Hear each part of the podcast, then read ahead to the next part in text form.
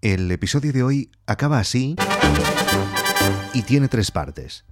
Para la primera he escogido una música simple y positiva, con un pizzicato de cuerdas, piano, clarinete, percusión, bajo y campanas. Y en ella os voy a soltar un cliffhanger ya de inicio. Para la segunda parte he escogido una pieza orquestral excéntrica con metales líricos pero también maderas y percusión, en la que os revelaré un huevo de Pascua que había escondido en uno de los capítulos y que solo cinco oyentes han detectado. Y para la tercera y última parte he escogido la pieza Münchener Bierfest de una banda bavaresa con el propósito de actualizaros sobre la app Dog Han que está haciendo el chico alemán. Das Auto. Pues venga, vamos a contar todos hasta cinco en voz baja y comenzamos.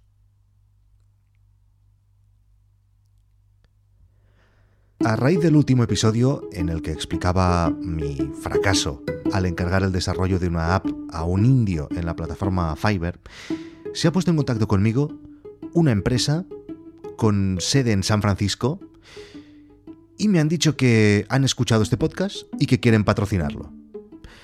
La empresa me encanta, ya la conocía, por supuesto, seguro que vosotros también la conoceréis. Mm, me gusta la propuesta que me han hecho he conseguido que además vosotros los oyentes también salgáis beneficiados, así que no he tenido más remedio que decirles que sí. Estamos acabando de concretar mm, todos los pormenores y os lo explicaré todo con lujo de detalles en un próximo capítulo de No es asunto vuestro. Estoy hasta el co de los cliffhangers de este podcast. Hoy hace justo un mes de la publicación del episodio número 8 de este podcast titulado El oyente. Si lo recordáis, en un momento de ese capítulo le explicaba a Manel todo lo que pasaría en los próximos episodios de No es Asunto Vuestro, para que me diera su opinión y su consejo. Y para no revelarlo a todo el mundo y que solo lo escuchara él, y no vosotros, en la edición final puse el audio invertido. Sonaba así.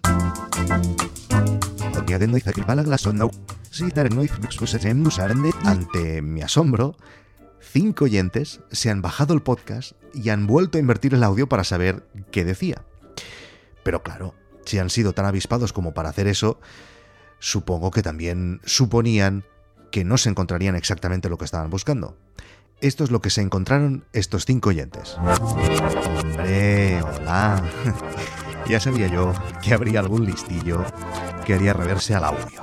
Bueno, em, evidentemente aquí no vas a escuchar nada de los futuros capítulos de, No es Asunto Vuestro, pero hombre, ya que te lo has currado eh, y que has descubierto este em, easter egg que dicen los, los anglosajones, este huevo de Pascua dentro del episodio, bueno, pues creo que es justo que tengas una recompensa. O sea que, si has escuchado esto, hazme una mención en Twitter diciendo... Em, los documentales molan mogollón y tendrás un mes de suscripción gratis cuando salga la aplicación de Gaito. Bueno, pues eh, felicidades a estos cinco oyentes, de los cuales no voy a decir sus nombres porque no me he acordado de pedir permiso y... Pero bueno, no pasa nada porque los tengo plenamente controlados y tendrán suscripción gratuita en el lanzamiento de Guide Dog. Y bueno, mm, gracias a todos por jugar conmigo a estas tonterías. Hoy hace exactamente siete días también que después de la desaparición del indio decidí probar otra plataforma para encargar la Talk Han que te avisa de los nuevos documentales subidos a Netflix. El chico alemán que la está haciendo me ha prometido que hoy me enviará la primera beta.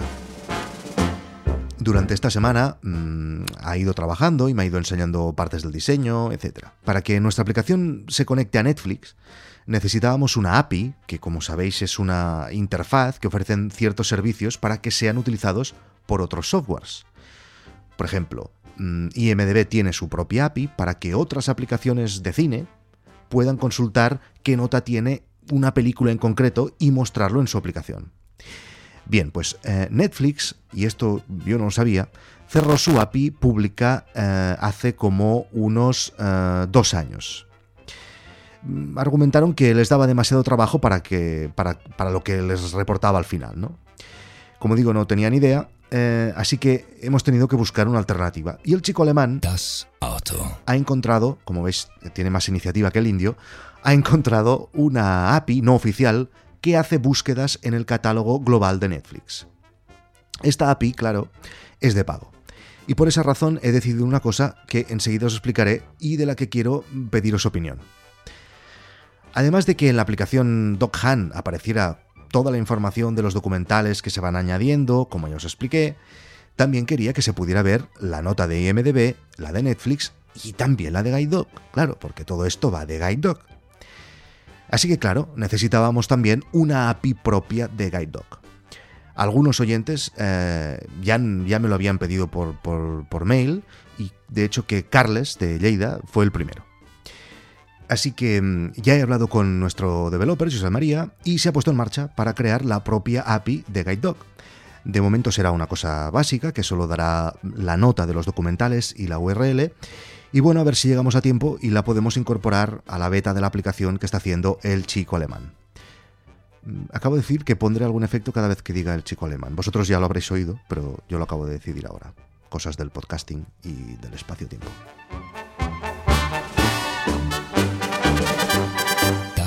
Entonces, eh, lo que os decía. Como esta API tiene un, coste que yo no había previsto, me gustaría probar un sistema de patronaje como el que utiliza Marco Armen, el, developer de Overcast, que es una aplicación que debéis de conocer, de podcast bastante famosa. Em, y entonces em, el funcionamiento sería así, o sea, la app DocHan será totalmente gratuita, todas sus funcionalidades mm, estarán abiertas a todo el mundo, pero habrá la opción voluntaria de apoyar la app para ayudar con los gastos de esta API privada. Y bueno, eh, espero que la aplicación pues salga muy bien, sea muy bonita y mm, pues sea un servicio que valga la pena. Decidme si os parece una buena idea y, también todo lo que queráis en Twitter, arroba Víctor Correal, o en el correo electrónico victorcorreal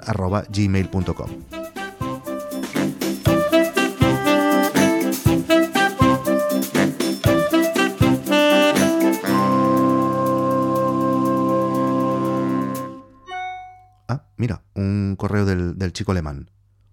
Pues, pues es la beta, ¿eh? A ver. Auto.